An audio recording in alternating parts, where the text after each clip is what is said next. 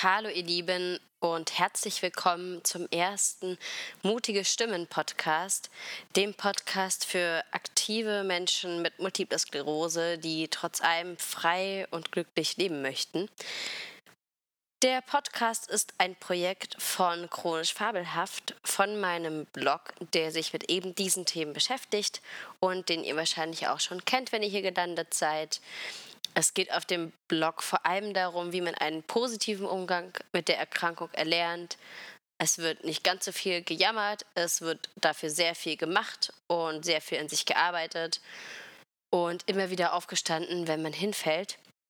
Und aus diesem Grund habe ich auch den Podcast gestartet.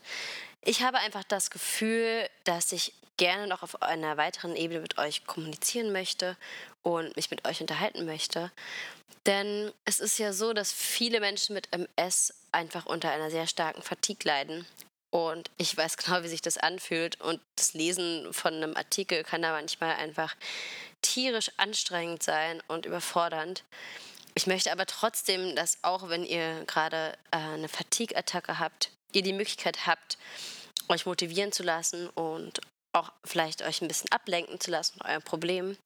Deswegen also dieser Podcast, den könnt ihr ganz entspannt hören, während ihr auf dem Sofa liegt, äh, beim Autofahren, beim Kochen, in der Küche, je nachdem, wo es sich gerade anbietet und wie fit oder nicht fit ihr gerade seid.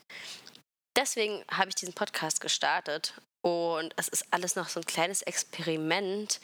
Ich bin mir aber sicher, dass wir alle gemeinsam an der Aufgabe wachsen und ich hoffe, dass ihr mir ähm, eure Vorschläge und Verbesserungsvorschläge einfach auch e-mailt an samira.chronisch-fabelhaft.de, wenn ihr Anmerkungen dazu habt, äh, Wünsche für Themen, Verbesserungsvorschläge, dann meldet euch bitte bei mir. Das ist ganz, ganz wichtig. Ähm, ich mache das ja auch zum ersten Mal und deswegen bin ich auf jeden Fall auch auf eure Unterstützung angewiesen und ich bin mir sicher, dass wir das alle zusammen zu einem ganz großartigen Projekt machen können.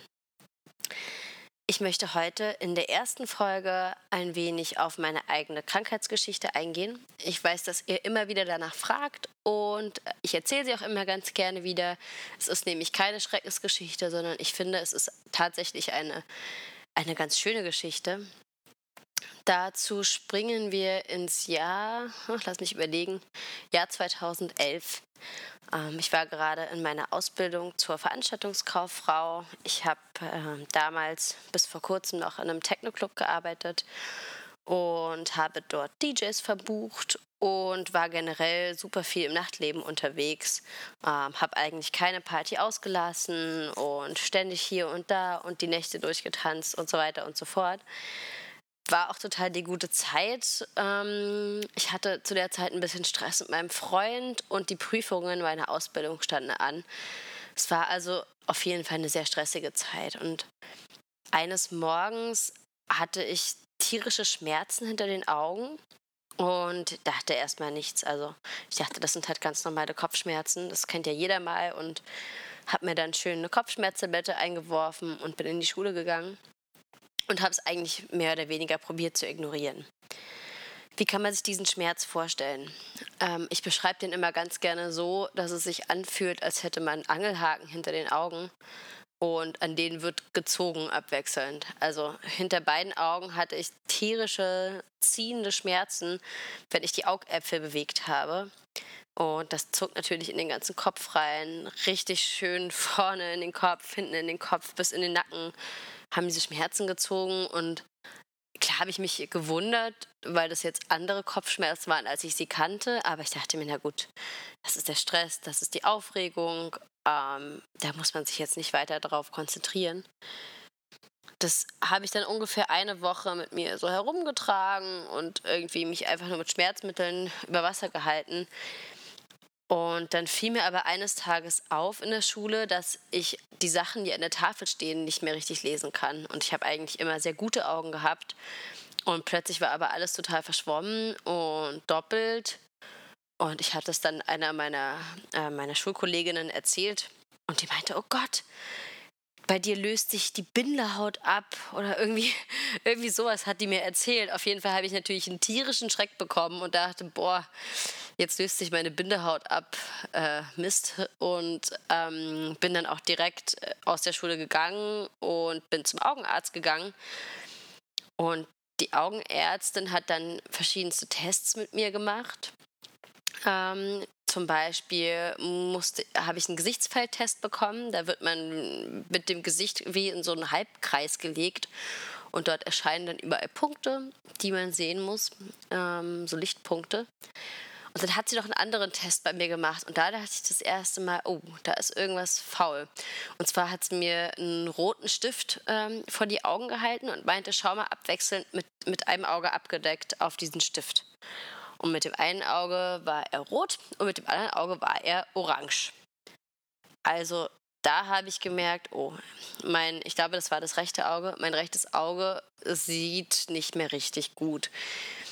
Die Augenärztin wollte da nicht vorgreifen und meinte einfach nur, du musst zum Neurologen gehen. Ähm, hat mir noch nicht erzählt, was da los ist oder los sein könnte, äh, sondern hat mir direkt Neurologen um die Ecke empfohlen.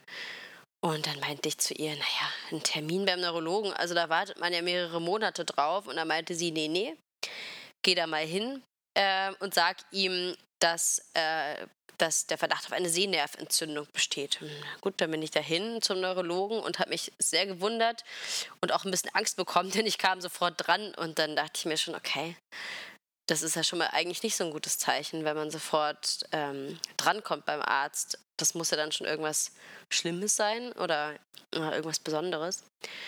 Und der Arzt hat dann noch weitere Tests mit mir gemacht, einen sogenannten Schachbrettmustertest. Da wird, für, äh, die meisten von euch, die MS haben, kennen das wahrscheinlich. Da wird auf dem Kopf werden zwei kleine ähm, wie Akupunkturnadeln angebracht, eine an der Stirn und eine auf der Krone des Kopfes. Und das sind äh, Elektroden. Und dann schaut man auf einen Bildschirm, wo so ein Schachbrettmuster quasi hin und her flimmert. Und in der Mitte ist ein roter Punkt, auf den soll man sich konzentrieren. Und dabei werden quasi wird die Elektrizität, Entschuldigung, die Elektrizität der Nerven gemessen, die äh, im Gehirn ankommt. Und so kann man quasi feststellen, ähm, ob die Sehnerven richtig alle, äh, alle Befehle äh, und Kommandos ins Gehirn weiterleiten. Bitte nehmt es mir nicht krumm, wenn ich das jetzt nicht 100% richtig erklärt habe. Ich bin keine Ärztin, ich bin selber einfach nur Betroffene. Aber das ist ungefähr, wie ich es von meinem Arzt verstanden habe. Und ich denke, es erklärt zumindest, was es macht. Es testet, ob der Sehnerv noch leidet. Nun, bei mir war das äh, nicht der Fall beim rechten Auge, was ja schon befürchtet ähm, wurde. Das Auge hat nicht wirklich mehr weitergeleitet, was dort vorne passiert ist. Ich konnte zwar die ganze Zeit sehen, aber es hat sehr geschmerzt und es war auch sehr undeutlich, was ich gesehen habe. Es gibt Leute, die wachen auf und sind komplett blind. Das war bei mir Gott sei Dank nicht der Fall. Also das war schon noch in Ordnung. Aber dennoch meinte der Arzt, da das erste Mal, Frau Musa, es besteht bei Ihnen ein Verdacht auf Multiple Sklerose. Ja, und dann habe ich erstmal geschluckt, auf jeden Fall. Ähm, ich hatte dieses Wort natürlich schon mal irgendwo gehört und dachte da eigentlich nur so an, ja, ich dachte, jetzt werde ich ein Krüppel. So. Ähm, das war eigentlich, was ich dachte in dem Moment. Ich dachte an Rollstuhl, ich dachte an schwere geistige Behinderung, obwohl MS ja gar nicht geistig behindert macht, aber woher sollte ich das wissen in dem Moment? Ähm, wie die meisten Leute, die, die diese Krankheit nicht haben, hatte ich zwar schon mal gehört und kannte auch so ein paar Berichte aus dem Fernsehen. Ähm, natürlich nur die schlimmsten der schlimmsten Schicksale, über die anderen wird ja nicht geredet. Ähm, genau, und deswegen dachte auch ich, okay, jetzt, äh, jetzt ist es eigentlich vorbei. Mein Neurologe meinte dann, du musst sofort ins Krankenhaus. Ähm, das muss, das, da müssen noch weitere Tests durchgeführt werden und dann kann man nachweisen, ob du wirklich MS hast. Und dann bin ich nach Hause und habe irgendwie einfach nur bei meiner Arbeit angerufen. Ich war ja noch in der Ausbildung, hätte eigentlich noch arbeiten gehen müssen nach der Schule, meinte dann aber, ich kann da nicht kommen. Ich muss ins Krankenhaus und äh, meine Mutter war zu der Zeit verreist in Indien, irgendwo auf irgendeiner Insel, ganz weit weg, ohne Telefonempfang. Insofern rief ich meinen Bruder an und habe ihn halt gebeten, mich zum Krankenhaus zu begleiten, was er auch getan hat, der Liebe. Ja, und bin dann halt ins Krankenhaus und es wurden so viele Tests mit mir gemacht. Ich weiß es gar nicht mehr, was alles getestet wurde. Verschiedenste ähm, Tests mit den Augen wurden gemacht, es wurden verschiedenste Empfindungstests gemacht. Ähm, das ist so eine typische neurologische Untersuchung, wo man so greifen muss oder mit, dem, mit den Händen gegen die Hände des Arztes drücken muss. Ah, das kann ich gerne in einer anderen Podcast-Folge nochmal behandeln. Jedenfalls wurden alle diese Tests gemacht und es konnte nicht wirklich festgestellt werden, ob es MS ist oder was es ist. Auf jeden Fall wollten sie mich sehr gerne da behalten. Ich hatte mit zwei, drei Nächten gerechnet und war am Ende, glaube ich, zehn da. Ähm, sie haben mich also da behalten und am nächsten Tag stand dann die Nervenwasseruntersuchung an. Das ist, für mich war das das Schmerzhafteste, was ich je im Zusammenhang mit MS erlebt habe, glaube ich. Ähm, da wird Wasser aus dem Rückenmark, also Nervenwasser aus dem Rückenmark entnommen und man sticht dir also mit einer Nadel in die Wirbelsäule. Also ich weiß nicht, was sie bei mir da gemacht haben. Ähm, ich habe von anderen gehört, dass es bei denen nicht so schmerzhaft war. Bei mir war es wirklich die Hölle. Es hat wirklich so unglaublich doll wehgetan. Ich habe einfach nur geschrien. Ich konnte da tagelang nicht mehr richtig laufen und hatte so das Gefühl, das Krankenhaus macht mich gerade noch kränker, als ich als es davor war. Ähm, es war auch wirklich ein schreckliches Krankenhaus, davon mal abgesehen. Ähm, ja, und da wurde diese Nervenwasseruntersuchung gemacht. In der kann man gewisse Entzündungswerte feststellen, die einen Hinweis auf eine MS-Erkrankung geben können. Bei mir wurden da auch leicht erhöhte Werte gefunden und so pendelte sich alles auf ein wahrscheinlich MS ein. Es war aber kein auf jeden Fall MS. Und ja, diese Tage im Krankenhaus waren einfach nur, einfach nur der Horror, um ehrlich zu sein. Ich habe dann so ein bisschen rumgegoogelt, ähm, was ich zu Multiple Sklerose finden konnte online und, und habe eigentlich nur geheult die ganze Zeit weil alles, was ich online gefunden habe, war so, so schrecklich und es klang so schlimm und überall stand einfach nur, ja, naja, dein Leben wird sich komplett ändern. Ähm, vielleicht wird es noch annähernd normal sein, aber es wird auf jeden Fall was ganz anderes. Und solche Sachen, wo ich mir dann irgendwie dachte, ey, ich habe äh, nie dafür unterschrieben, dass ich nur so das halbe Leben leben will, das ich für mich geplant hatte. Ja? Ich hatte ja echt Pläne. Ich wollte beruflich Karriere machen in der Musikbranche und hatte so viele Sachen mir vorgenommen und plötzlich dachte ich mir, das alles kann ich mir abschreiben. Ja, ich werde irgendwie demnächst ein Krüppel sein. Ich werde äh, mir einpinkeln, ich werde inkontinent sein, ich werde Windeln tragen müssen. Also das muss man sich mal vorstellen, ja, solche Gedanken mit 22 sich zu machen, da ist, glaube ich, nur verständlich, dass man denkt, okay, für mich ist das Leben jetzt hier vorbei. Also ich denke, ich bin nicht die Einzige, die, die in dem Moment denkt, nee, ey, also wenn es so weit kommt, dann mache ich Schluss. Ich werde nicht zum, zum Krüppel werden. Ich werde meinen Liebsten nicht zur Last fallen. Ich werde nicht alles das verlieren, was mich ausmacht und ähm, ja, was, was ich mir vorgenommen habe und was mich definiert. Und ich wusste auch nicht, was meine Freunde sagen würden und was meine Arbeitsstelle sagen würde dazu und hatte einfach nur so eine große Angst und meine Mutter war nicht da zu der Zeit, was ich ja schon gesagt hatte, was natürlich auch wirklich schwer war nochmal. Ähm, auch mit meinem Ex-Freund damals hatte ich mich mega gestritten davor und wir hatten eigentlich gar keinen Kontakt so wirklich. Und insofern kamen halt so ein paar von meinen Freunden, aber irgendwie kann halt auch in so einer Situation, glaube ich, nichts Mama ersetzen. Einfach. Ähm, also ja, es war wirklich der Horror. Ähm, ich wurde dann auch entlassen ohne Diagnose und ohne Basistherapie. Und irgendwie auch so ohne Infos hatte ich das Gefühl. Also ich wusste nicht so richtig, was jetzt eigentlich los ist mit mir. Ähm, bin dann zum Neurologen gegangen und der meinte, ja, das nennt sich CIS, was sie haben, äh, Clinical Isolated Syndrome, also klinisch isoliertes Syndrom.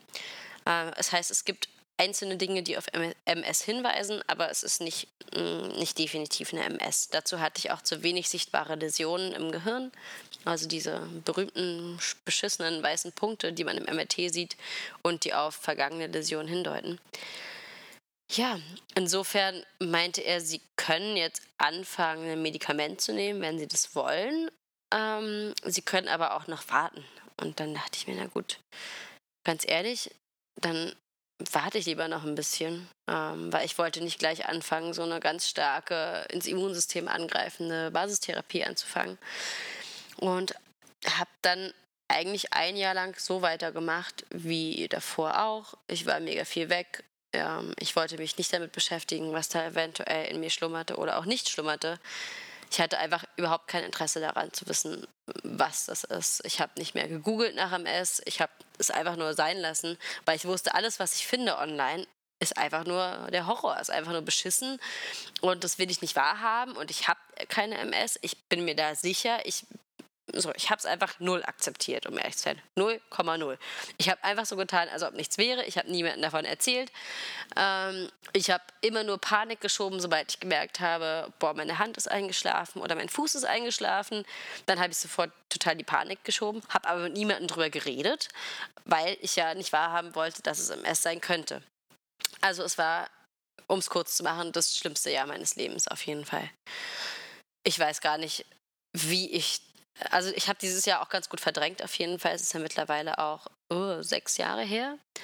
Ähm, ja, ich habe es komplett verdrängt eigentlich, aber es ging mir wirklich nicht gut. Ähm, ich habe auch mit, mit kaum irgendwelchen Freunden drüber geredet. Und das Ding ist, wenn ich mit jemandem drüber geredet habe, konnte ich selber darüber ja eigentlich gar nichts erzählen, weil ich mich selber gar nicht informiert habe, richtig, was es, was es ist. Ähm, und deswegen hat es das natürlich auch sehr schwer gemacht, darüber zu reden, weil wenn da etwas in dir schlummert, was du selber nicht greifen und definieren kannst, naja, dann kannst du es ja erst recht eigentlich niemand anderem erklären. Und dann ging dieses Jahr ins Land und es endete, endete leider wieder mit einer Sehnerventzündung auf dem anderen Auge diesmal. Und damit bekam ich dann auch die Diagnose Multiple Sklerose endgültig gestellt. Und irgendwie war das tatsächlich erlösend, als ich diese Diagnose endlich bekam. Das mag vielleicht ein bisschen komisch klingen, ähm, aber in dem Moment war es einfach so angenehm, dass das Kind einen Namen hatte plötzlich. Ich wusste, was ich habe und ich konnte eine Basistherapie beginnen und irgendwie hatte ich damit etwas Greifbares. Ich hatte damit etwas, womit ich arbeiten konnte, wo ich sagen konnte, okay, das ist jetzt so. Ähm, dieser ganze Überraschungseffekt, äh, dass ich Angst hatte, jeden Morgen aufzuwachen und plötzlich nicht mehr laufen zu können, den ich das ganze Jahr davor mit mir rumgesteppt hatte, der entspannte sich langsam wieder und ich bekam eigentlich langsam wieder mein Leben zurück. Dann begann ich mit meiner Basistherapie. Äh, ich nehme Tecfidera momentan und vertrage das auch sehr gut. Die ersten zwei Monate waren ziemlich schwierig mit Tecfidera, einfach weil es mega viele Magenprobleme gemacht hat. Äh, höllische Magenschmerzen auf jeden Fall. Aber als ich dann einmal eingestellt war, ging es mir eigentlich ziemlich gut damit. Ähm, ich habe irgendwie auch so ein bisschen die Angst verloren, dass jeden Tag ein neuer Schub kommen könnte und habe einfach mega auf dieses Medikament vertraut. Ähm, das ist vielleicht ein bisschen abergläubisch oder gutgläubisch, aber man hat ja jetzt nicht so mega viele, an das man sich klammern kann mit MS. Und deswegen habe ich mich daran geklammert und habe irgendwie festgestellt, dass es mein Leben eigentlich sich gar nicht so großartig verschlechtert hatte durch die Krankheit, nachdem ich anfing, nicht mehr schwarze Panik zu schieben, ja, nachdem ich anfing zu sagen, okay, das ist jetzt was, das ist in mir und wir können damit arbeiten und wir können damit weitermachen. Und irgendwie ging dann so langsam die Sonne wieder auf in meinem Leben und alles begann wieder Sinn zu machen und ich konzentrierte mich wieder auf meinen Job. Ähm, ich habe damals äh, meinen Freund kennengelernt, mit dem ich jetzt zusammen bin, der auch mich sehr dabei unterstützt hat, ähm, die Krankheit besser anzunehmen und darüber zu reden, immer wann ich es musste. Und irgendwie kam mir dann so der Gedanke, dass es ja eigentlich nicht wirklich sein kann, dass es nirgendwo im Internet eine Stimme gibt, die mir sagt, pass auf, das ist scheiße, aber das kriegen wir hin und dein Leben geht weiter. Und kein Leben, ob krank oder gesund, ist einfach nur durchgehend perfekt. Ja. Jeder hat Täler und jeder hat Peaks, aber es ist einfach nicht das Allerschlimmste, was dir hätte passieren könnte. Irgendwie hat, hatte ich so das Gefühl, niemand sagt mir das. Ja, mein Neurologe sagt mir das nicht. Online finde ich dazu keine Stimmen. Meine Freunde wissen sowieso von nichts, was auch total okay ist. Ähm, aber in dem Moment dachte ich, es muss eigentlich jemanden geben, der mir das sagt. Ähm, dazu muss ich noch ganz kurz sagen, dass es natürlich ähm, auch außergrund fabelhaft noch ganz viele andere tolle Blogs gibt, die ich damals leider, leider nicht gefunden habe. Ähm, so wie Staublos, so wie Lara Christine, ähm, so wie äh, Kleine Graue Wolke, Multiple Arts, Deine Christine. Also es gibt wirklich wahnsinnig viele tolle MS-Bloggerinnen und Blogger. Nicht falsch verstehen, nur ich habe die damals halt nicht gefunden und dachte mir, okay, wenn es niemanden gibt, der online darüber spricht, dass die Krankheit zwar scheiße ist, aber dass man mit der Krankheit auch trotzdem gut leben kann, dann werde ich diese Stimme sein. Und ich hatte mich zur selben Zeit schon sehr viel mit Bloggen und digitalem Nomadentum auseinandergesetzt und dachte mir, na, das ist doch eigentlich, das ist doch meine Nische. Einerseits kann ich damit einen Blog starten, ähm, auf dem ich schreiben kann und mit, den ich überall mit hinnehmen kann, wo ich auch immer hin will. Und andererseits kann ich damit, und das ist natürlich das Wichtigste, mit Leuten kommunizieren und ein bisschen Aufklärung betreiben und ein bisschen mehr MS-Awareness streuen. Und das war alles letztes Jahr im Februar 2017. Ähm, da ging ich dann mit meinem Blog Chronisch Fabelhaft online. Ähm, das war eine ganz schön lange Reise bis dahin. Ich habe wirklich lange, lange Bücher gewälzt, äh, mich vorbereitet auf diesen Blog-Lounge. Gar nicht mal nur im technischen Sinne, sondern vor allem auch psychisch. Denn bis letztes Jahr wusste aus meinem Umfeld eigentlich kaum jemand Bescheid, was mit mir los ist, wenn ich mal wieder für eine Woche verschwinde. Ich habe mir da echt die wildesten Geschichten einfallen lassen, warum ich irgendwie nicht auf Arbeit kommen kann oder warum ich heute mal nicht so fit bin und hab, bin mega kreativ geworden. Einfach nur damit niemand rausfindet, dass ich Multiple Sklerose habe. Und dieser Blog war dann natürlich eine richtig schöne Bombe, die ich habe platzen lassen. Also plötzlich wussten dann alle Bescheid. Alle auf meiner Arbeit, alle meine Bekannten, alle meine Freunde auf Facebook. Also wirklich alle Leute. Und das Feedback, was ich bekam an diesem Tag, als ich online gegangen bin, das hat mich einfach nur vom Hocker gerissen. Also mein ganzes Umfeld war so mega unterstützend und toll und ähm, hat mir einfach nur gesagt, dass ich mega mutig bin, diesen Schritt zu gehen. Und das hat mich natürlich sehr daran bestärkt, dass ich das Richtige mache.